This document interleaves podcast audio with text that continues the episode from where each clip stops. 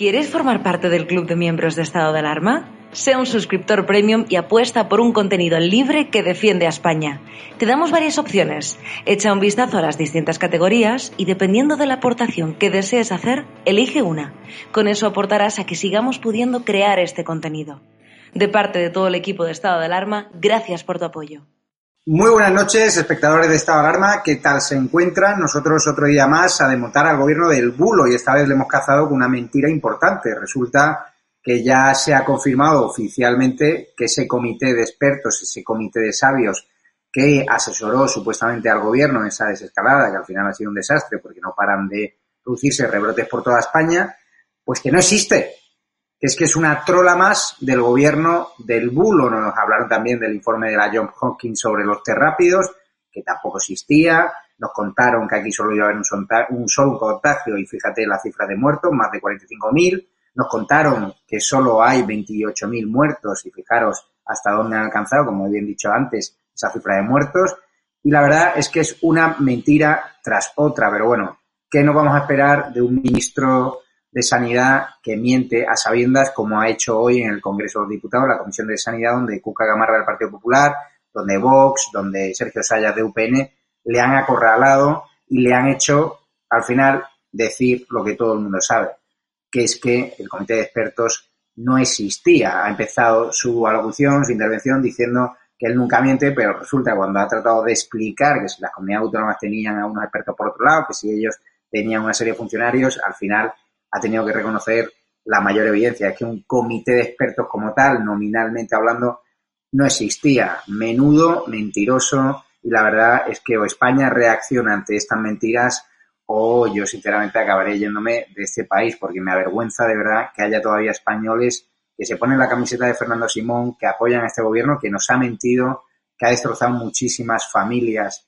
con su negligencia en la gestión frente al coronavirus y que ahora amenaza con devolver al país a la senda del odio, de las rencillas del pasado, volver con el tema de Franco, por el único interés de Iván Redondo de polarizar aún más a la sociedad, de dividir España en dos bloques enfrentados.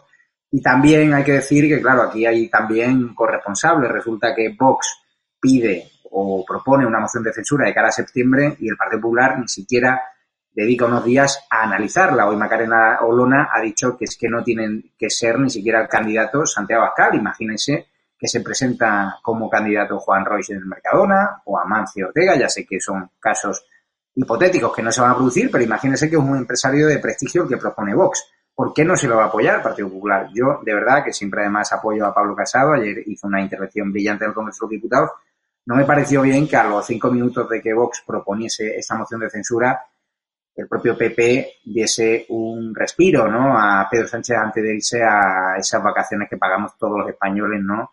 De tres semanas en el Palacio de la Mareta, ¿no? Que recibió además la Casa Real, esa Casa Real a la que se quieren cargar este gobierno. Vamos a hablar también del problema de la inmigración irregular que está trayendo coronavirus a España y claro, aquí si no se hacen controles de temperaturas en los aeropuertos, imagínense a las pateras, están moviendo inmigrantes por toda España interior, ni siquiera se les hace los test PCR es una auténtica vergüenza. También vamos a tener hoy al consejero de vivienda de la Comunidad de Madrid que nos va a hablar de, nos va a hablar de ese plan antiocupación contra los ocupas. Se ha disparado la tasa de ocupaciones un 300%. Hay personas que no se van de vacaciones por miedo a que ocupen sus viviendas y tenemos una situación muy preocupante. Hay que recordar que la Comunidad Madrid desde hoy obliga al uso de mascarillas, ha cerrado prácticamente los locales de ocio nocturno, ya no se permite ni discotecas ni bares, se acabó la broma y bueno, si ha tomado esta medida Isabel Díaz Ayuso, el presidente de la Comunidad de Madrid, que es una medida que va a muchísimo a la economía, pues está claro que es que se han visto obligados a ello, porque el Partido Popular no es sospechoso de querer secuestrar la economía. Hemos visto cómo durante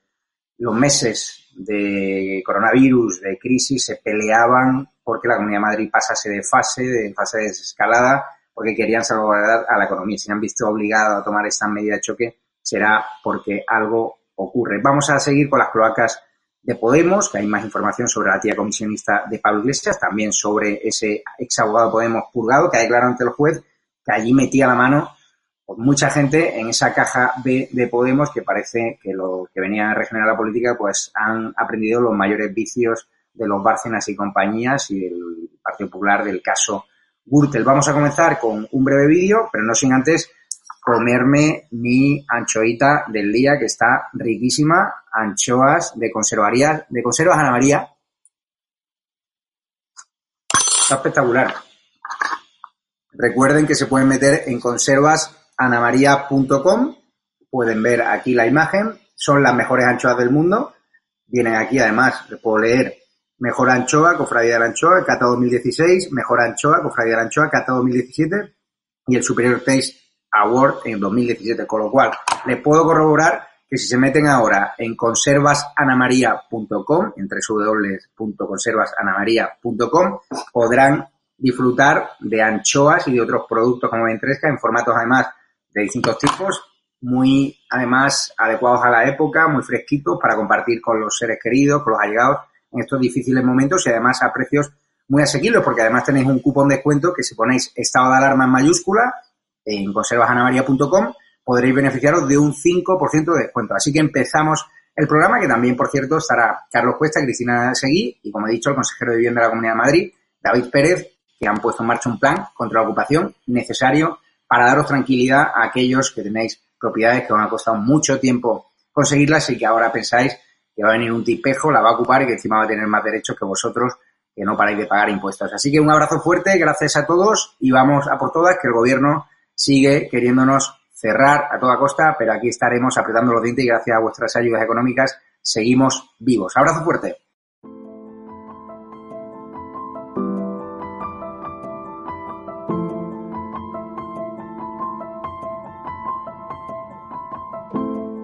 peticiones vienen de las comunidades autónomas.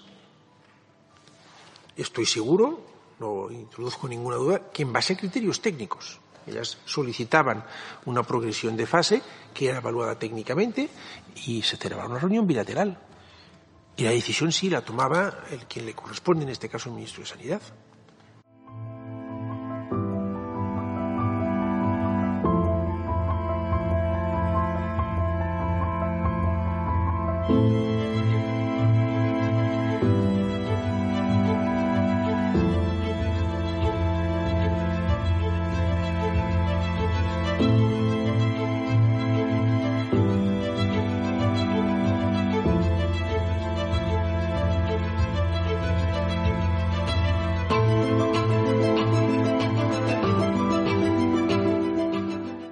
Se le quita la pistola a la policía, hostias. Tírala, tírala. Tírala, no te va a disparar, tírala, tírala ahí.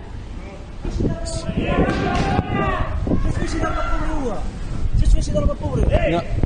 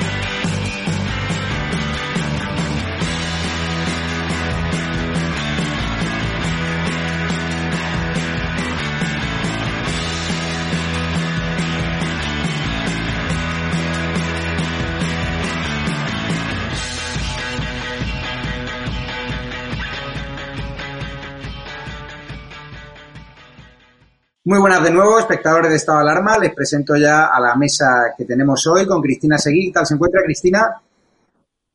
¿Qué tal? Muy bien. Muchas ganas de comentar todo lo que está pasando desde ayer. Parece que todo no, no respeta el mes de agosto la actividad política, ¿no? Don David Pérez, consejero de la Comunidad de Madrid, consejero de Vivienda, ¿qué tal se encuentra en esta oleada de ocupaciones ilegales?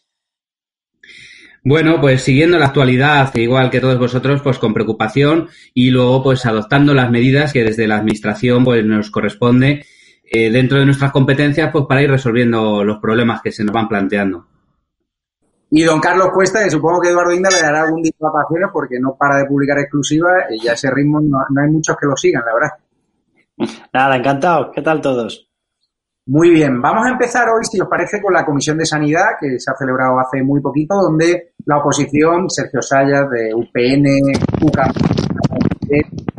la gente de Vox han acorralado directamente al comité, bueno, a la comisión, al ministro de Sanidad mentiroso, ¿no? Porque se le ha pillado con el carrito del helado, resulta que el comité de expertos que nos vendieron que existía para la desescalada, pues no existe. Esto es lo que le ha preguntado en la Comisión de Sanidad hoy en el Congreso de los Diputados, Cuca Gamarra, del Partido Popular.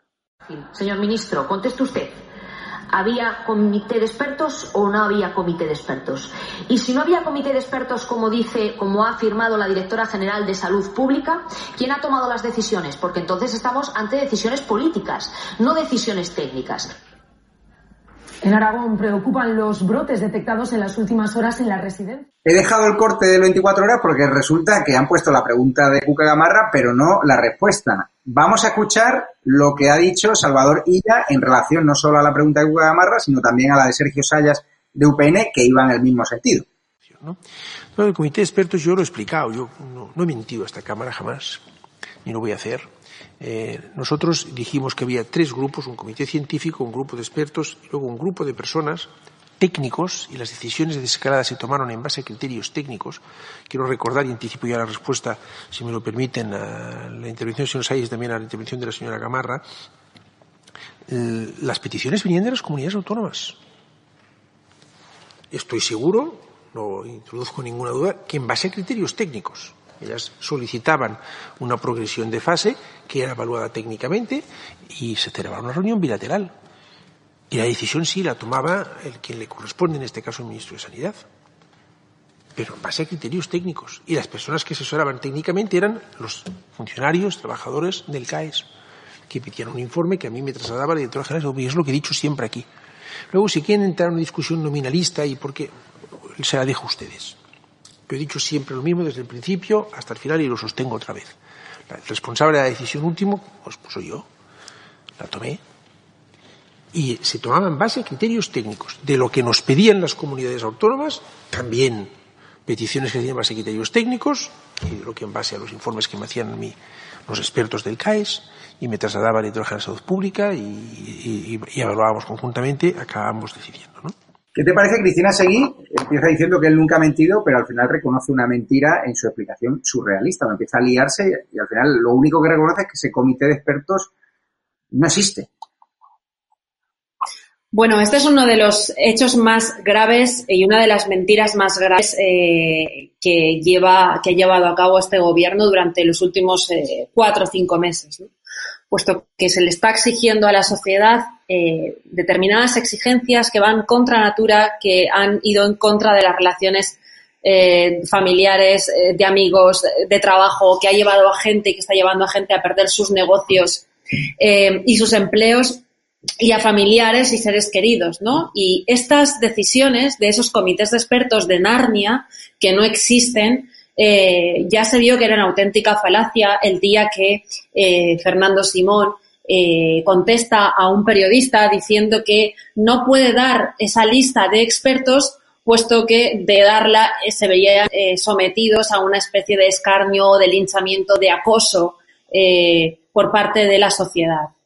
Acoso al que por parte ellos se han cansado de llamar, violencia a la que ellos se han cansado de, de llamar eh, a la, de la sociedad civil y determinados políticos hacia periodistas y hacia eh, gente que no pensara como ellos, ¿no? Con la famosa alerta antifascista. Yo creo que el resumen de todo esto es que este gobierno mentiroso, absolutamente sociopático, se ha dedicado a tomar decisiones única y exclusivamente por criterio político y en base al único objetivo de tapar eh, su gestión y eh, decenas de miles de muertos, ¿no? Y yo estoy convencida que en este sentido tanto Illa como Fernando Simón, eh, Tezanos en otro plano y otra serie de ministros y de altos cargos han incurrido en el, en el ilícito penal, ¿no? David Pérez, consejero de la Comunidad de Madrid, ¿usted se imagina que al consejero de Sanidad de la Comunidad de Madrid, a Osorio, que es amigo también de esta casa, le pillan públicamente en una mentira como la del comité de expertos? ¿Usted cree que seguiría ahora en su cargo? ¿Usted cree que Ferrera no le hubiese dedicado ni un minuto de televisión a este asunto? Porque ni siquiera está hablando de este asunto la sexta. No hubiera que nuestro conocido esa en general popular es un alto precio por ello pero desde luego es gravísimo este caso. Una cosa es que te mientan con las encuestas. David, ¿tienes problemas técnicos? David Pérez, ¿tienes problemas técnicos? Salte y, y vuelva a entrar. Le doy la palabra a Carlos Cuesta. Carlos, ¿usted se imagina que esto le llega a pasar a la Comunidad de Madrid, Isabel Díaz Ayuso, a su consejero, perdonen, de Sanidad? ¿Qué hubiese pasado? Pues haber un escándalo mayúsculo con un tema muy grave, con una desescalada que al final se ha demostrado que ha sido un desastre porque los rebrotes no paran de, de producirse en este país. Mira, eh, si esto hubiese pasado a la inversa y hubiese estado un gobierno del Partido Popular, un gobierno de centro derecha, un gobierno con Ciudadanos, con Vox, con el Partido Popular, el que fuera que no fuera ellos, por decirlo de una forma eh, directa, eh, en estos momentos tendríamos movilizaciones, habría una petición de expulsión del gobierno, habría posiblemente ya un anuncio de, moción de censura contra ellos, habría concentraciones, habría un aviso de movilizaciones en las calles, habría pintadas de asesinos, asesinos, habría otra vez mención de España no se merece un gobierno que les mienta, habría memes por todas partes, habría tertulias por todos los lados, hablando del comité de expertos de Toto y Fofó, del comité de expertos de los Teletubbies, del comité de expertos de los payasos de la tele, habría de todo. Y como habría todo eso, yo le quito la parte violenta y el resto sí que lo pongo. Entonces, esto es un comité de expertos de Toto y Fofó, de los payasos de la tele y de Teletubbies. Esto es de vergüenza. O sea, esto es de vergüenza. Y luego, además, yo creo que ahora ya se va entendiendo por qué han cogido Salvadorilla. O sea, Salvadorilla, evidentemente, de tema sanitario no tiene ni idea. De tema de gestión, pues casi mejor ni hablamos, después de 47.000 personas fallecidas en una crisis del coronavirus. De tema de coordinación con Cataluña, pues mejor ni hablar, porque evidentemente pertenece a un partido que lo que está es pensando en convertirse en el comodín, en, el, en la bisagra de partidos que rompan la unidad de España y la, y la trayectoria constitucional. Y si llegamos a esta conclusión, pues evidentemente alguno tiene que ser el activo que tenga Salvadorilla. Y ya sabemos cuál es su activo. Y es que miente con una cara de estar diciendo la verdad alucinante. Es decir, lo primero que hace es decirnos por delante, no, no, yo no he mentido en la vida, yo nunca jamás he venido aquí a mentir. Otra cuestión es la cuestión nominal. ¿Cómo que la cuestión nominal? O sea, como le ha preguntado Cuca Gamarra, esto es muy sencillo. Si los que tomaban las decisiones eran políticos, la decisión no es técnica, es política. Si había un comité de expertos técnicos, bueno, pues díganos entonces los nombres. No hay nombres, no hay personas. No hay personas, no hay técnicos. Si no hay técnicos, era usted. Ergo, usted ha tomado esta decisión, la de parar el avance de la Comunidad de Madrid, por una cuestión política. ¿Cuál es la cuestión política? Que ustedes querían ensañarse con la Comunidad de Madrid porque es el principal gobierno del Partido Popular y querían demostrar que la Comunidad de Madrid gestiona peor que los demás. ¿Con qué se han encontrado? Con que incluso haciéndolo adrede, resulta que la Comunidad de Madrid funciona 100 millones de veces mejor que el gobierno de España y se les ha pillado con el carrito los helados. Esto, en cualquier país medianamente normal, la comisión de expertos de los Teletubbies tendría que haberle costado el puesto de trabajo, pero, es decir, la dimisión inmediata, pero no a Salvadorilla, a Pedro Sánchez. Estamos hablando de que ese comité de expertos decidía sobre qué comunidades autónomas pasaban y no. Es decir, como estaba diciendo Cristina Seguí, sobre qué negocios podían seguir alimentando a las familias y cuáles no. Sobre en qué comunidades autónomas había peligro si una persona salía a la calle y en cuáles no. Es decir, han decidido sobre vidas y han decidido sobre economía, sobre empleo, sobre empresas, sobre salud. Una decisión de este estilo, camuflada y mentirosa, habría costado en cualquier país medianamente normal democrático la dimisión del presidente del gobierno. Y Cristina Seguir, sabes que al presidente del gobierno se le preguntó por este asunto el pasado 9 de mayo, la periodista de la política online, Nuria Val, le preguntó. Esto fue lo que dijo Pedro Sánchez. Por otro lado, no hace público el listado completo de los nombres de los expertos que asesoran en el plan de desescalada, ni el de los funcionarios que evalúan qué comunidades pasan de fase, siendo que la ley de salud pública y la de transparencia sí lo exigen. En relación con el listado de expertos, creo que tanto el ministro de Sanidad ayer como también el doctor Simón, eh, que está al frente del CAES, ha dado cumplida respuesta al, al, a la mismo, digamos, a la misma pregunta que usted eh, hacía. Nosotros lo que estamos haciendo es eh, plantear una bilateralidad con todos y cada uno de los territorios, con todos y cada uno de los gobiernos autonómicos. Hemos de recordar, además, que los marcadores se han pactado y se han acordado entre el Gobierno de España y también eh, las distintas comunidades autónomas, y a partir de ahí son los servicios de, sal de salud pública de las comunidades autónomas las que proponen eh, al CAES y al, Servicio de Salud Pública del Ministerio de Sanidad cuáles son los territorios que, a su juicio, en función de, eso, de la evaluación de los marcadores, pueden pasar a una ulterior fase. y, son precisamente esos funcionarios y funcionarias del CAES y luego del eh, Servicio de Salud Pública del Ministerio de Sanidad quienes elevan la propuesta al ministro de Sanidad, que es definitivamente quien, a través de una orden ministerial, publica esa decisión. Por tanto, es un procedimiento arreglado, es un procedimiento eh, absolutamente transparente, es un procedimiento en el que eh, son los funcionarios y funcionarias siempre bajo la premisa del criterio científico, los que elevan la propuesta efectivamente a la decisión política en este último término del ministro de Sanidad que se publica a través de órdenes ministeriales. Con lo cual, desde ese punto de vista, creo que, en fin, por mi parte, pero también lógicamente por parte del ministro de Sanidad y también del doctor Simón, se ha dado cumplida respuesta a esta, a esta cuestión. Cristina, está claro que el presidente del gobierno, ahí ya cuando le lanzaron esta pregunta, que fue de las pocas preguntas incómodas que se le hicieron en esa rueda de prensa masaje, donde ellos mismos filtraban quién preguntaba, cómo y cuándo y por qué, pues evitó contestar. Obviamente sabía que estaban incurriendo en una flagrante mentira y no lo podían reconocer públicamente, pero el portal de transparencia lo ha dicho claramente. El comité de expertos como tal no existe. Vamos a ver, ¿alguien se cree que si hubiera existido ese comité de expertos, eh, este gobierno no hubiera presumido eh, abiertamente de, él? Cuando además es que podía haber constituido ese comité de expertos. Cuando el presidente del gobierno constituye lo que algunos llamaron, y yo me reí entonces, eh, gobierno galáctico, fichando un astronauta, fichando a Maxi Huerta como si fuera una especie de, no sé, de de eminencia de la cultura eh, y determinados eh, ministros y miembros más o menos famosetes y habituales en el fotocall, él presumió de eso.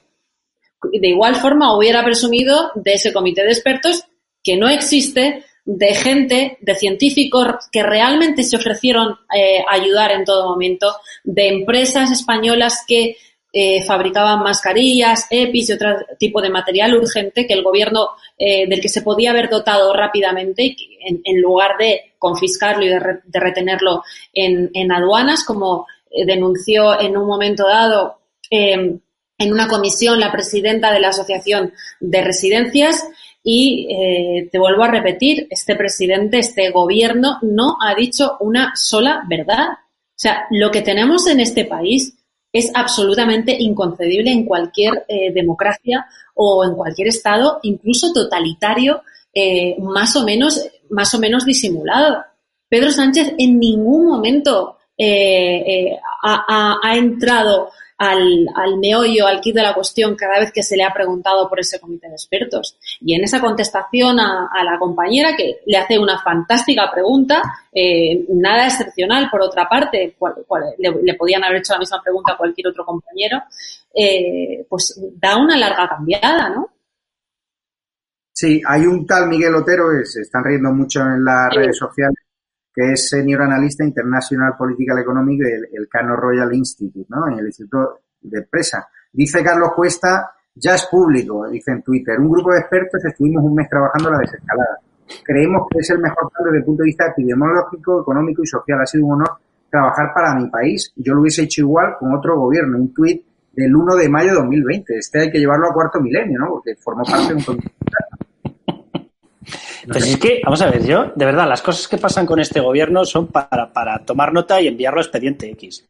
Vamos a ver, este gobierno nos dijo en un primer momento que no iba a pasar nada en España y nos exhibió al gran experto Fernando Simón para que nos dijera que a lo sumo tendríamos algún caso aislado. Hemos acabado con la mayor tasa de mortalidad de todo el planeta. Luego nos dijeron que no nos preocupáramos porque aquí no iba a haber fallecimientos ni por lo más remoto. El peor país en gestión y en mortalidad, repito, de todo el, de todo el mundo.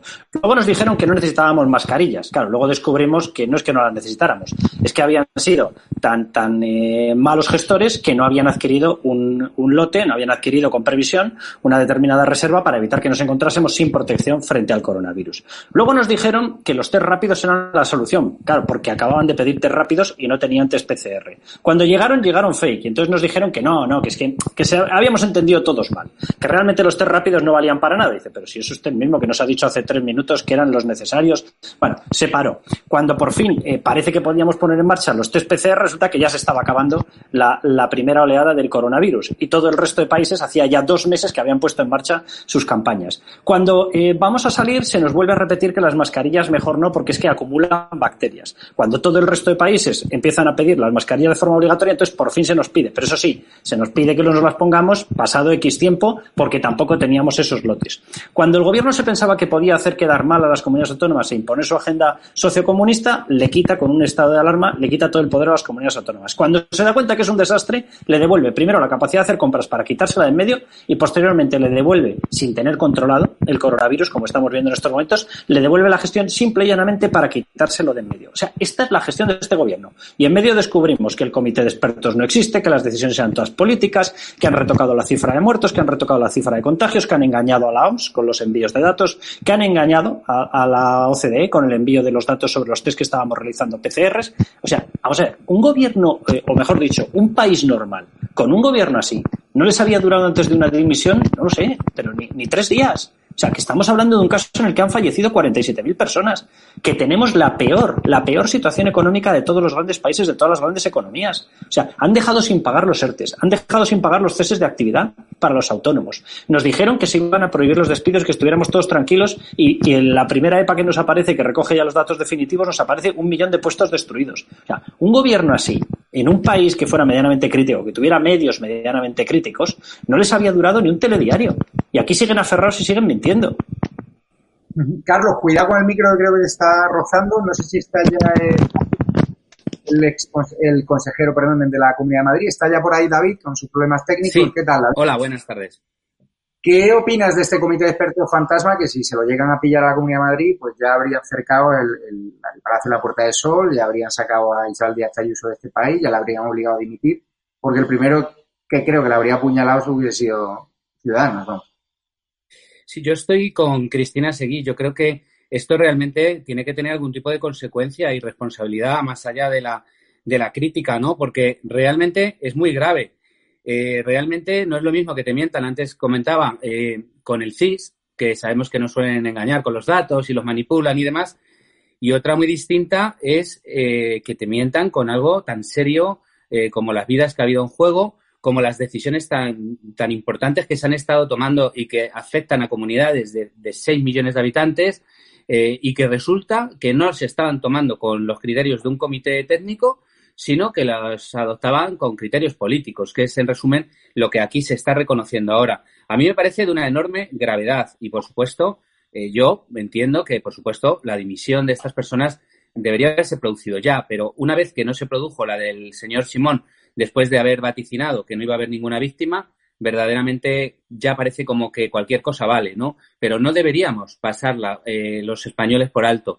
Los españoles, pues lo hemos pasado muy mal, eh, la gente, ha muerto mucha gente, eh, han sufrido muchas personas con sus trabajos, con sus negocios, con sus familias, y ahora resulta que ahí no había un comité eh, técnico solvente en el que estábamos confiando los españoles por, por, pura lealtad y por puro respeto a las administraciones. Pero claro, es que resulta que quienes nos mandan, quienes nos gobiernan, si se puede llamar a esto gobernar, pues no tienen, parece ser, el mismo respeto ni a las instituciones ni a la verdad. Vamos ya con el tema del, de ayer, ¿no? Que fue la moción de censura. Cristina Seguí que plantea Vox para septiembre, que el PP tardó cinco minutos a través del secretario general de su partido, Teodoro García Ejea, de bajarse del barco, ni siquiera poner nervioso a Pedro Sánchez, algo que yo públicamente ya dije que no entendí. Hoy Vox ha eh, organizado una ronda de medios, distintos, distintas personas de su partido han usado los altavoces de distintos medios para decir que ni siquiera estaban planteando a Santiago Abascal como candidato, incluso abre la puerta de que sea otro candidato de otro partido el que lidere la moción de censura contra Sánchez. Ha dicho Macarena Olona, la persona que capitaneé la moción de censura, no es una línea roja para Vox no tiene por qué ser un diputado de nuestra formación. ¿Te parece bien esta fórmula? ¿Te parece mal el Partido Popular que se ha bajado del carro al minuto uno? Vamos. Mira, eh, eh, la primera pregunta, sí, me parece bien la fórmula, independientemente de la cuestión aritmética. ¿no? Yo no creo que el tema de que una moción de censura eh, tenga muy pocas probabilidades de salir sea una excusa para, para la inacción, para estar escudándose constantemente en el tacticismo, em, en el cálculo, en la estrategia y en algo que los medios de comunicación y medios de comunicación conservadores, donde todos tenemos amigos que están trabajando incluso, eh, y, determinados analistas se han esforzado durante tres o cuatro meses en eh, naturalizar, incluso en decir que lo mejor para el país era un pacto entre el Partido Popular y el Partido Socialista. Después viene una reunión secreta, y digo secreta porque eh, en una entrevista que después eh, Teodoro García Egea concede a, Luis Herrero, eh, yo creo que una entrevista muy torpe en la que no se aclara nada más que no hay ningún deseo de revelar qué datos se trataron ahí, con un sujeto absolutamente deplorable, con un sujeto buscado por la justicia boliviana, por un sujeto que eh, está ahora mismo encima de la mesa del fiscal de Estados Unidos, eh, William Barr. No sé por qué el principal partido de la oposición se reúne con Zapatero y ahora dice que, que es mala esta, este intento de moción de censura. Yo creo que es legítimo que lo que se está diciendo que Vox está haciendo mal, lo principal que Vox está haciendo mal, yo creo que es absolutamente legítimo, que sería el de exigir a Pablo Casado que se posicione y que se posicione en septiembre en un momento en el que la economía, en el que los datos del paro eh, van a ser muchísimo más preocupantes de lo que es ahora. Y en romper ese consenso mediático y ese consenso político eh, con el que desde luego la mayoría de los votantes del Partido Popular y por supuesto ni hablar los de Vox pues no están en absoluto de acuerdo. No se puede buscar un consenso con un mentiroso, y lo acabamos de hablar ahora mismo con el tema del comité de expertos, no se puede buscar un consenso con un tipo que lleva en sus espaldas la responsabilidad de decenas de miles de muertos y con un tipo que, y me he olvidado decirlo antes, una cuestión muy importante, ha hecho que millones de niños en este país, por una cuestión únicamente particular, puesto que no existía ningún científico que hubiera llevado a cabo ese plan de desescalada, no hayan podido ir al colegio desde el pasado mes de marzo. Esto es absolutamente eh, gravísimo, con un sujeto además al que no se le ha pedido ningún tipo de condición. No se le ha pedido que devuelva Navarra, eh, que la recupere de los batasunos, no se le ha exigido que rompiera ese pacto con, Batasuna, no se le ha exigido que rompiera el pacto con Esquerra, y yo creo que es absolutamente deseable romper con ese punto de inflexión. Vamos a escuchar precisamente lo que ha dicho Macarena Olona en los micrófonos de la cadena COPE y lo comentó con Carlos Cuesta. En Vox, en el grupo parlamentario Vox, no hay nadie ni uno solo de los diputados que formamos parte, que tengamos un interés especial, personal, en liderar, en personalizar eh, esta moción de censura, lo que supone ser candidato a la presidencia. O sea, todo está absolutamente abierto. El único objetivo es cumplir la finalidad que la Constitución atribuye a la moción de censura, exigir la responsabilidad política del Gobierno. Es cierto que ayer el Partido Popular, eh, bueno, a través del secretario general, el señor Teodoro García Gea, a quien yo tengo una gran consideración personal y profesional, eh, lanzó un tuit rechazando que fueran a apoyar la moción de censura. Yo quiero trasladar mesura, quiero trasladar reflexión. Yo, eh, desde luego, estoy convencida que el interés general de los españoles acabará primando en la posición que se adopte y no ningún tipo de interés partidista esa unión frente al gobierno socialcomunista necesariamente tiene que darse si pensamos en los españoles. Y quién sea la persona que capitanee, que figura al frente de la candidatura, es algo que desde luego Vox no es ningún tipo de línea roja y desde luego no es una candidatura que vaya a ser necesariamente protagonizada, es decir, que queda, que queda diputado de Vox pues ahora sí, o eh, persona integrante de Vox. Salvador Sostre. Carlos, ¿te parece positiva la iniciativa de Vox de plantear esta moción de censura en septiembre a la vuelta del verano que va a obligar a retratarse a todos los partidos frente a un gobierno traidor, frente a un gobierno que nos ha mentido en un clima de crisis económica insostenible. ¿Te ha sorprendido también la postura del PP de bajarse del barco de la moción de censura a los cinco minutos de plantearla, que ni siquiera la valoraron anteriormente? A ver, a mí todo acto que vaya eh, en la vía de desenmascarar este gobierno me parece acertado. O sea, yo entiendo la crítica que está haciendo internamente el Partido Popular. Otra cosa ya es la forma que ha tenido de, desentenderse de esta moción de censura, ¿no? Entiendo la crítica de que ellos tienen otra estrategia. Al final aquí, dejémonos de historias, hay una pugna por el voto del centro derecha. Eh, Vox se adelanta con esta moción de censura. Es verdad que es una moción de censura que no tiene ninguna posibilidad de triunfar. Va encaminada simplemente a demostrar que este gobierno es un gobierno gobierno que se ampara en separatistas, en proetarras, en comunistas, etcétera, y que ese es su dique de contención y que no busca ninguna moderación, etcétera. Bueno, cada uno tiene su estrategia. Yo entiendo lo que ha hecho Vox y me parece acertado el desenmascarar a este gobierno y que se vaya viendo paso a paso que en medio de una crisis sanitaria, en medio de una recesión barra depresión económica, se ampara en lo más nocivo para el país. Entiendo que el Partido Popular quiera desentenderse de esa estrategia y que vaya por otra línea. Lo que me ha parecido un poco excesivo es la forma de desentenderse de ello, ¿no? Porque tú puedes decir, oye, mira, si queréis lo hablamos, tal, nosotros no vamos por esa vía porque sabemos que en el fondo les va a reforzar, lo hubiese entendido. Lo que no entiendo es la explicación de decir, no, es que nosotros nos dedicamos a las cosas importantes. Hombre, más importante que retirar este gobierno, pues pocas cosas hay en estos momentos para España, ¿no? Entiendo las estrategias. Ahora, eh, hay una parte en la que yo sí que querría entrar y, y muy a cuchillo y es en la forma que ha tenido Pedro Sánchez de quitarse esta historia de encima, que me parece de vergüenza. O sea, para empezar, le ha dicho a Santiago Abascal, le repite, le responde diciéndole, no, eh, si tiene usted tanta prisa, hágalo antes, o es que usted se va a marchar de vacaciones. Oiga, cállese un poquito, porque el se marcha de vacaciones es usted tres semanas. Mientras España está como está, algunos mantenemos el puesto de trabajo, gracias a Dios, pero otros no. Y usted, que debería dar ejemplo, se marcha al Palacio de la Mareta una semana y luego se marcha dos semanas más a las Marimillas. Entonces, usted debería callarse, porque usted tiene la obligación de continuar con todo el esquema de seguimiento de alertas por el coronavirus. Y usted es el primero que se va a desentender. Y dos, esa historia de sigan, sigan ustedes haciendo lo que les dé la gana, porque tienen legislatura para largo. Oiga, eso que suena a amenaza, y no me extraña porque es nocivo, se lo dice usted si tiene narices a todos esos parados que están en ERTES y que no les está usted pagando, o a los autónomos a los cuales no se está pagando el cese de actividad, o se lo dice al millón de personas que podrían haber ocupado uno de los puestos de trabajo que han sido destruidos en la última EPA que acabamos de recibir, o se lo dice a toda la gente que han tenido que estar sin poder levantar la persiana de sus negocios, o se lo dice a las familias de las 47.000 personas que han fallecido por su ineptitud y su imprevisión. Es decir, yo aquí el juego entre Partido Popular y, Vox, yo eh, todo lo que pueda ayudar a que los dos lleguen de una forma conjunta a gobernar, lo haré y yo creo que lo sabe todo el mundo. Pero a mí de verdad que me parece que el acento donde está es en la actitud mafiosa que tiene el presidente del gobierno. Es que se ha desentendido de esta moción de censura y se ha desentendido de las críticas diciendo, mira, lo hacemos de horror, ¿vale? Pero que sepáis que pensamos estar muchísimo tiempo fastidiándoos la vida.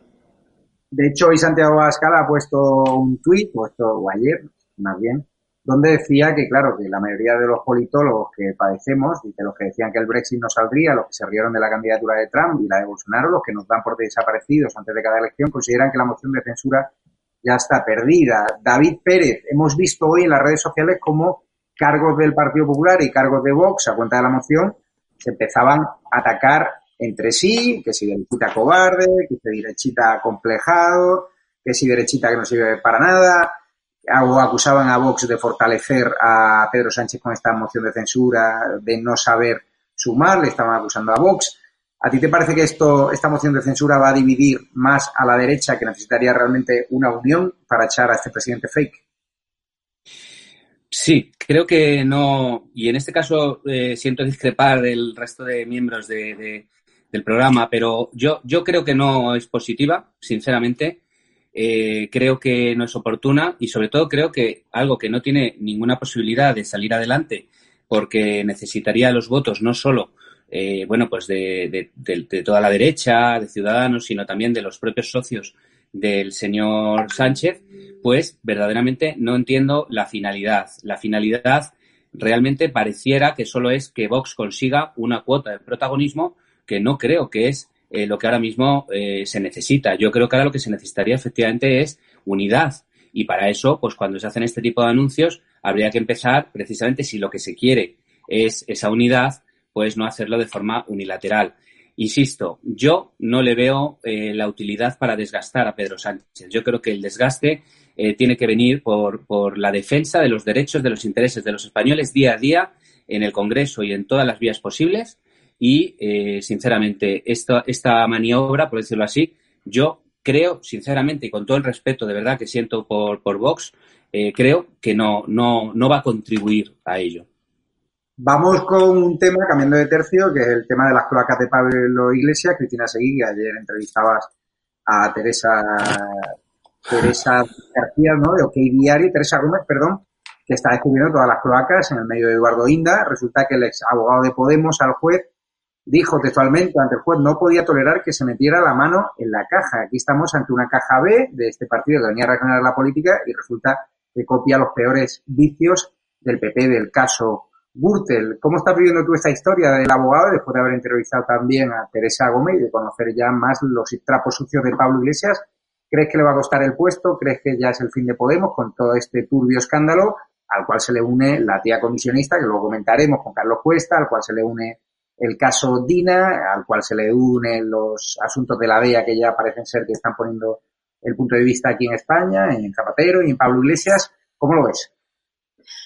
Bueno, mira, yo no tengáis ni, vamos, ni un atisbo de, esperanza en que nada, ni siquiera una imputación que desde mi punto de vista es absolutamente inevitable para este sujeto, y hablo del de, vicepresidente del gobierno, de Pablo Iglesias, eh, vaya a sacarle de, del poder, porque alguno de vosotros os imagináis a Pablo Iglesias volviendo a eh, capitanear acosos a políticos en la Complutense o a eh, no sé, de repente capitanear con lo que ellos, con lo que él llama huestes despectivamente y, turba a rodear el Congreso de nuevo, es evidente que desde la vicepresidencia del gobierno a, a, a ese, a esa tarea, a ese cometido, pues va un mundo a que Pablo Iglesias no quiere volver. Y yo señalo, y me gustaría ser muy precisa con este tema, un tema del que no se ha hablado tanto por la gravedad de lo que muchos ya nos imaginábamos, que era el de esa caja B proveniente del dinero del que estos eh, indeseables se han forrado con todas las narcodictaduras actuales eh, hispanoamericanas, y es el archivo de la eh, acusación por abuso o por acoso sexual de Calvente, ¿no? De, del abogado purgado por Podemos cuando empezó a denunciar las irregularidades. Y es muy importante resaltar esto para que se vea cuál es la táctica, cuál es la práctica de un partido de gobierno mafioso eh, que ha legislado y que ha construido leyes para la mayoría de esta sociedad eh, y sobre todo para los hombres y para que esos hombres no vean a sus hijos durante años y destrozarles la vida con las eh, secuestradoras parentales de la organización criminal de, de Infancia Libre. ¿no? Este Carlos, es de operativa de, de, estos sujetos. Carlos, o sea, lo que estáis publicando en OK Diario me parece escandaloso sobre la tía comisionista de Pablo Iglesias, ya lleváis varios días. Me sorprende, al mismo tiempo que me asquea, que grandes medios de comunicación, que en teoría son aparentemente constitucionalistas y enemigos de Podemos, no le estén dedicando una sola línea, porque de la sexta no me lo esperaba. Y claro, ya hoy leemos que Iglesias ordenó comprar la sede de su tía, pese a que Podemos tenía cinco ofertas más baratas y no exigían obras y que el tesorero de Podemos ideó el plan para ocultar a la tía de Iglesias en la compra de nueva sede a través de una empresa pantalla. Hay que recordar que esta señora cobró una comisión por encima del precio de mercado de las comisiones, más de 72.000 euros por una sede, además, que la segunda planta estaba inicialmente en situación irregular. O sea, si esto nos cloaca, que venga Dios y me lo digan. Mira, fíjate, en los últimos tiempos hemos sacado una grabación donde se reconoce que el actual Ministerio de Transportes, bajo mando de José Luis Ábalos, ha estado concediendo obras públicas a dedazo. O sea, no es opinativo. O sea, es que lo dice tal cual. El subdirector de carreteras, el número dos de carreteras, y además menciona al número uno de carreteras, a Javier Herrero, como el autor de las órdenes. Y lo dice tal cual. Dice, es que tienes que apañarme la obra. Utiliza ese término. Y se lo dice al técnico. De hecho, el técnico fue apartado, se le recortó el sueldo por no aceptar el chantaje de sus mandos. No ha pasado nada en el resto de medios. Hay que recordar que en el tema Gürtel nunca jamás llegó a aparecer o llegó a encontrarse una prueba que demostrara que los eh, aportantes de dinero hubiesen recibido nada a cambio. Nosotros en OK Diario acabamos de poner en circulación esa prueba evidente. De hecho, están presentadas las querellas. Bueno, no ha pasado nada en el resto de medios de comunicación. Y es un caso similar al de Gürtel, similar, literalmente, con la prueba encima definitiva que nunca jamás estuvo en el caso Gürtel. El tema de Pablo Iglesias que tú mencionas, eh, vemos que una persona que es el presidente o el máximo responsable del partido ha tomado la decisión de que se le compre a una persona que es una persona vinculada familiarmente a él para que que se lleve una comisión. A partir de ahí cada uno puede pensar lo que quiera, si se quedó la comisión la tía, si se la repartieron, porque el que no ha dado explicaciones es él, y él es el primero que debería haber dado explicaciones. 72.600 euros de comisión por la compra de una sede que se ha pagado evidentemente con los fondos recibidos de arcas públicas por parte del partido, de subvenciones o por aportaciones, lo que sea, pero me da lo mismo. Es una institución que pasa a estar dentro del juego público y que tiene que tener el control del Tribunal de Cuentas y que ha comprado la sede que le dijo el califa a través de la persona que le dijo el califa que era familia del califa y que se ha llevado 72.000 euros, desechando cinco ofertas que eran mejores. O sea, esto mmm, tiene dos derivas y debería estar ya analizándose penalmente. Si él ha apellizcado confiscado de esa comisión sería directamente una apropiación indebida. Si él ha hecho uso de la administración para hacer una administración desleal, porque ha forzado a la entidad a tener que desembolsar determinado dinero haciéndole una operación que no era una operación eficiente, pues estaría en el tipo de administración desleal. En cualquiera de los casos tendría que estar analizándose. Y vuelvo al inicio del programa que tú lanzabas, Javier. Si esto le hubiese ocurrido al Partido Popular, si esto le ocurre a Vox, si esto le ocurre a Ciudadanos, no tienen Mediterráneo para nadar. O sea, estamos hablando de comportamientos gravísimos. Por cierto, la persona que ideó este mecanismo, que por lo visto debe ser su compinche permanente, es el mismo que estaba, y también desvelamos en OK Diario la fotografía de cómo intermedio, cómo estuvo en el acto de la compra del casoplón. Por cierto, también hemos desvelado en OK Diario que la misma tía, que se llevó los 72.600 euros de comisión, también intervino en la compra del casoplón. O sea, si esto le hubiese pasado, voy a poner un, un, nombre que todos lo vamos a entender, a Esperanza Aguirre, o sea, Esperanza Aguirre tenía que haber optado por la evaporación como única mecánica para librarse de los ataques.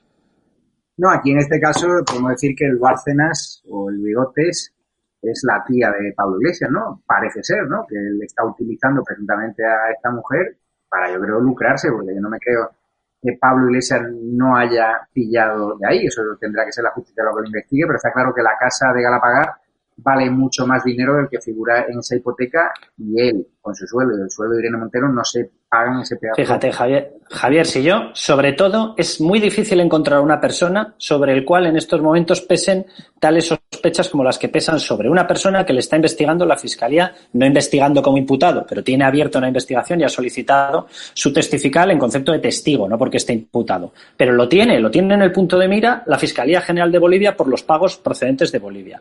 Lo tiene en el punto de mira el Tribunal Supremo Venezolano en el exilio, que tiene su sede en Washington, por los pagos recibidos de la dictadura, narcodictadura venezolana. Está siendo analizado y se le ha retirado la condición de víctima en el caso Dina. Se observan acusaciones por parte de su principal responsable jurídico, que ha tenido que salir de ahí con acusaciones falsas contra él, que el responsable jurídico Calvente asegura que tenían una contabilidad B. Se le observa que ha tenido y se comprueba y se demuestra, porque hemos aportado el contrato, es decir, hemos puesto la prueba encima de la mesa, que un familiar suyo se llevó dinero de la compraventa de la sede. Eh, el tesorero apareció, y también hemos puesto en circulación esa imagen, apareció el tesorero del partido en la compra de su domicilio particular. Eh, si os ocurre una persona sobre la cual en estos momentos en España, un político sobre el cual pesen más sospechas, yo, de verdad, sinceramente lo digo, es que no hay nadie en estos momentos con tal cúmulo de sospechas de irregularidades y ilegalidades dentro de su partido, de, de todos los partidos españoles. No lo hay en toda España. David Pérez, ¿usted se imagina que cuando, bueno, usted tiene responsabilidad también en el PP de Madrid, ¿usted tiene alguna tía a la que le ha encomendado alguna obra en el PP allí? Corcón? No sé, ¿se ha ocurrido? Bueno, ya vemos que el doble rasero es tremendo en este país las cosas que se le permiten a, a, Podemos y a la izquierda en general, vamos, es que ni una décima parte al, al, PP se le permitiría y le estarían machacando con todos sus medios y con todas eh, sus estructuras, ¿no? Entonces, bueno, eso es una de las cuestiones, la verdad, que afectan a nuestra democracia y que yo creo que tarde o temprano habría que abordar porque eh, afectan también al derecho que tienen los españoles de que haya una justicia, de que haya una transparencia, de que haya eh, un orden, ¿no? Y, verdaderamente eh, Podemos ha venido a romper ese orden. Ellos nunca lo han negado, ellos no están conforme con el sistema y están, están en erosionar el sistema y en acabar con el sistema y transformarlo en otra cosa, que sabemos lo que es, es el sistema comunista, no es el sistema constitucional que tenemos nosotros y bueno, pues eh, por ahí se conducen. Eh, ahora se está viendo, ya empieza a aflorar todo lo que hay detrás de ese movimiento, cómo está apoyado por, por, por países que no son democráticos, etcétera, y seguirá saliendo a la luz. Y ya la gente, pues empezará a quitarse la venda de los ojos. Hay mucha gente que bien intencionadamente les creyó, les creyó. Ahora ya saben que no se les puede creer. Bueno, pues algo hemos avanzado. Cristina Seguí, hay otro tema cambiando de tercio que preocupa mucho, que es la inmigración ilegal que está entrando en España por ese efecto llamada de la paguita. Están trayendo también muchos casos de coronavirus. Ayer ocurrió una situación bastante, vamos, que sembró el pánico en Granada, que resulta que un inmigrante subsahariano robó una pistola a un agente y sembró el pánico en Granada con un tiroteo. Vamos a ver el vídeo y lo comentamos. Tranquilo. No la hagas. Hostias. ¿Cómo se... Se le ha quitado la pistola a la policía, hostias.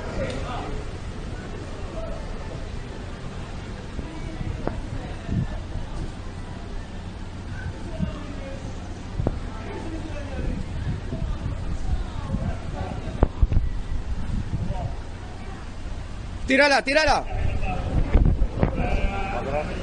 Tírala, no te va a disparar, tírala, tírala ahí. Ah, sí, sí, sí.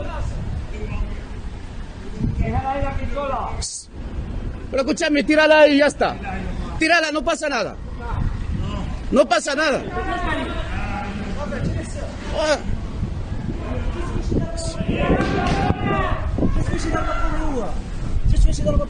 No.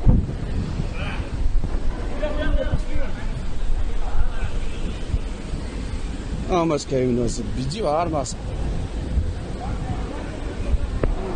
Hostias. La verdad, chill. Hostias. Cristina, ¿qué te parece lo que está ocurriendo en, Andalucía? Un inmigrante, bueno, que siembra el terror, pero es que Andalucía, la Junta está acusando a Sánchez de mirar para otro lado con la avalancha de inmigrantes ilegales. Vox está exigiendo al presidente del gobierno que ponga fin a la invasión migratoria que azota Andalucía. Estamos viendo como Interior traslada a inmigrantes irregulares con coronavirus, que no les están haciendo los test rápidos. Está claro que estamos en un problema migratorio, tú lo has hablado con Rubén Pulido, con experto de Vox en estos temas, bastante graves y que los medios de comunicación están tratando de mirar para otro lado con ese buenismo que les caracteriza. Pues mira, eh, llama la atención que eh, en muchas ocasiones la propia Susana Díaz y otro tipo de líderes eh, políticos de la izquierda, política y mediática, eh, hagan referencia a la xenofobia que rampa por todo lo que no sea el Partido Socialista y Podemos.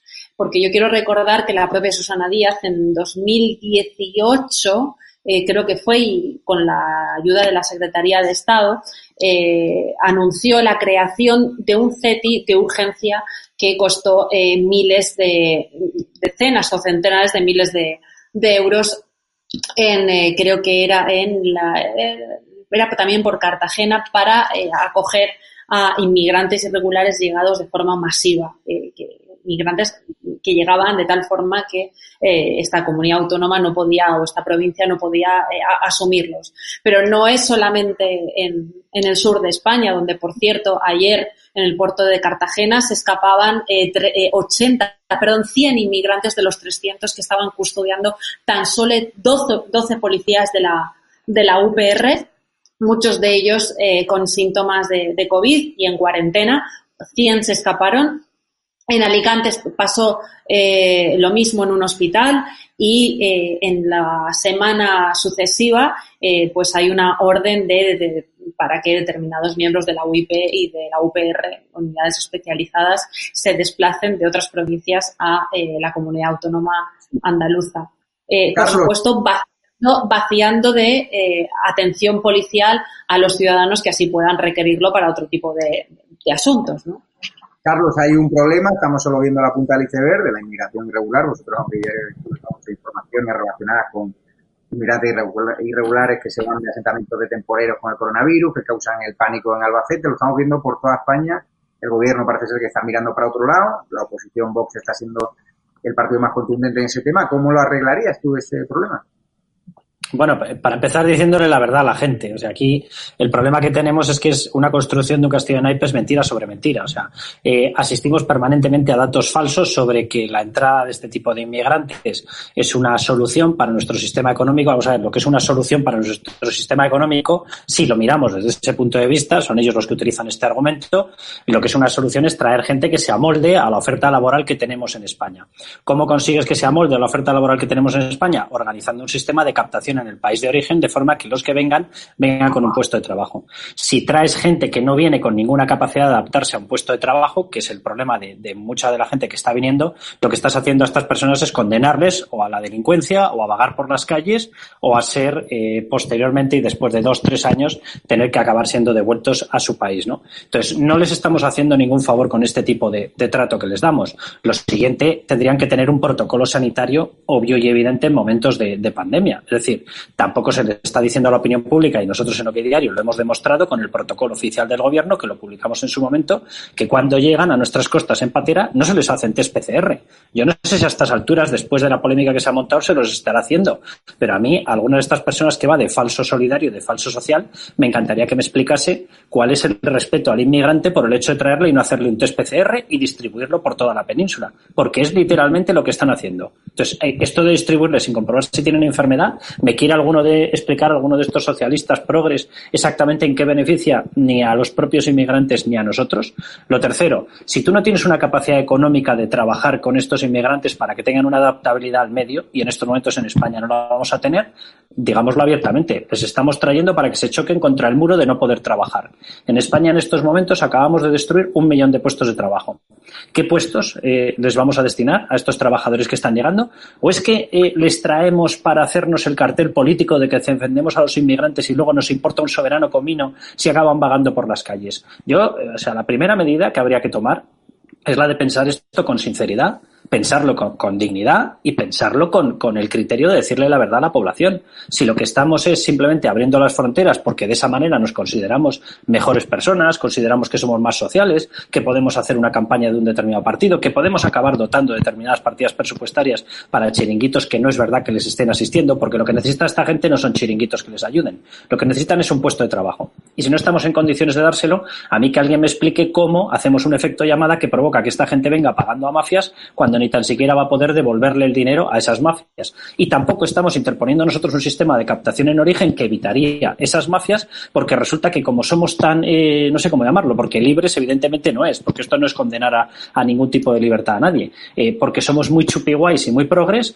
eh, resulta que lo que estamos haciendo realmente es condenarles a que tengan que caer en manos de las mafias. O sea, todo el planteamiento es, es, es un auténtico desatino es traer a un grupo de personas o permitir que vengan un grupo de personas sin controles sanitarios, sin controles médicos, sin capacidad ni fondos presupuestarios para asistirles, sin capacidad de que tengan una colocación eh, laboral, ojo, y sin encargarse posteriormente de mantener el orden público en las calles, porque habría que recordar que la persona que viene, evidentemente, no la vas a dejar que se muera en el mar, ¿vale? Pero la persona que está en su país tiene todo el derecho del mundo a poder caminar segura por las calles, a no tener determinada delincuencia. Y sé que saldrá mucho chupiprogre de estos, de, tarjetita guay, de meme rápido diciendo, no, es que Carlos Cuesta está diciendo que vienen, los que vienen son delincuentes. No, no estoy diciendo eso. Lo que estoy diciendo es una cosa que es de perogrullo. Si tú traes a una persona que no tiene recursos ni profesionales ni formativos y no tiene ninguna capacidad de salir, de salir a flote en el mercado laboral, buscará su supervivencia, igual que lo haríamos cualquiera de nosotros. Por lo tanto, si tú traes a esa persona, el verdadero delincuente casi es el que lo está trayendo. Y si queremos traer gente que sea provechosa para ellos y provechosa para el país, tendremos que traerlos con una ubicación laboral diseñada ad hoc y con la formación suya para poder ocupar ese puesto de trabajo. Si es el de temporero, el de temporero. Si es el de albañil, el de albañil, el que sea. Pero tendrás que traer gente que sepas, uno, que no viene con, el virus. Si viene con el virus, lo tendrás que controlar nada más llegar para hacerle un test PCR y para poder evitar que eso se convierta en un foco de contagio. Tendrás que garantizar que efectivamente llega a ese puesto de trabajo. Tendrás que garantizar que, su familia está controlada y que no te va a incrementar la familia al llegar por esto de, eh, como yo no tengo documentación, he pasado de tener cuatro niños a tener 16 en cinco minutos. Es decir, todo eso tiene una serie de controles. O los haces o se llama fraude, se llama ilegalidad y no ayuda a nadie. Pues muchísimas gracias, Carlos Cuesta. Te libero ya por hoy, que tiene muchísimo trabajo en OK Diario y ya mañana estamos pendientes de las exclusivas que veis en el diario. Muchísimas gracias. Un abrazo. Y ya quiero cerrar el programa con David Pérez, como consejero de vivienda. Le quiero preguntar si habéis activado algún plan especial ante la oleada de ocupaciones que están subiendo un 300% y obviamente la Comunidad de Madrid no es una isla. Está afectada por el mismo problema que golpea a Andalucía, que golpea a Navarra, que golpea al País Vasco, a Galicia y a todos los puntos de España porque tenemos una ley muy flexible, una ley muy suave contra estos delincuentes que son ocupas, que llegan a tu casa, te quitan tu casa y encima tienen más derechos que tú, que eh, has sido la persona que está currando toda la vida para lograrla, ¿no? Sí, bueno, pues debo decir que nosotros en la Comunidad de Madrid hace ya eh, prácticamente un año, porque fue nada más llegar al gobierno, pusimos en marcha un plan antiocupación, una mesa eh, que la componemos la Consejería de Justicia e Interior y la mía de Vivienda y Administración Local para luchar dentro de nuestras competencias contra la ocupación ilegal. hemos mantenido reuniones con la Fiscalía, con el decanato de los jueces hemos elaborado protocolos para que los policías puedan actuar de una forma rápida y efectiva eh, en las primeras horas, que es la forma de que no constituyan morada a estas personas y luego sea mucho más complicado desalojarlas, ¿no? Pero en España faltan instrumentos para poder eh, atajar eh, de una forma contundente la ocupación y faltan porque la izquierda tradicionalmente ha sido muy condescendiente con ellas y mucho más ahora. Ahora mismo, eh, en el gobierno hay un partido que apoya activamente la ocupación y, de hecho, bueno, han estado directamente relacionados con el movimiento Ocupa de ultraizquierda antisistema. Y por esa idea malentendida de que le ocupa hay que apoyarle, no se dan cuenta eh, de que están perjudicando a ciudadanos que pagan sus impuestos y que de repente se ven privados de su hogar y además o vecinos que tienen miedo de salir a la calle. Yo lo que puedo decir es que nosotros desde el Partido Popular eh, combatimos la ocupación, creemos que hay que reforzar la legislación para que pueda ser más eficaz el desalojo de estas viviendas y venimos haciéndolo allá donde gobernamos. Yo fui alcalde y eh, bueno, pues desalojé un centro ocupado que era muy importante, era un bastión de la extrema izquierda en toda la zona sur. Eh, y bueno, pues mis disgustos me costó porque estos movimientos son movimientos violentos, organizados y que, pues, como digo, ahora mismo además más tienen a un partido amigo en el gobierno como puede ser Podemos. Por tanto, si nos preocupa esta situación, vemos que alcaldes socialistas, como puede ocurrir en Alcorcón, no toman medidas, dejan a los ciudadanos abandonados a su suerte eh, y con miedo a salir a la calle. Nosotros, eh, en este momento, tenemos entabladas cerca de mil demandas por distintas vías contra viviendas que están ocupadas para desalojarlas y devolvérselas a su legítimo propietario, que también a veces es la administración, que necesita esos pisos, a lo mejor para una familia que la necesita, que tiene a lo mejor un hijo con discapacidad y una situación muy compleja y no puede tener su vivienda, que es una vivienda que tenemos en la comunidad para esa familia, porque la han ocupado unos señores. Pues, y eso no puede tener defecto. Mucho ánimo con ese trabajo que es necesario en la Comunidad de Madrid. Despido ya David Pérez, consejero de Vivienda de la Comunidad de Madrid, Cristina Seguí, muchísimas gracias a los dos y a los espectadores de esta alarma decirles que hoy le esperan dos momentos de alto voltaje, bueno, más bien tres. Tenemos a las 12 de la noche la columna del gran Usía, a ver a quién azota hoy.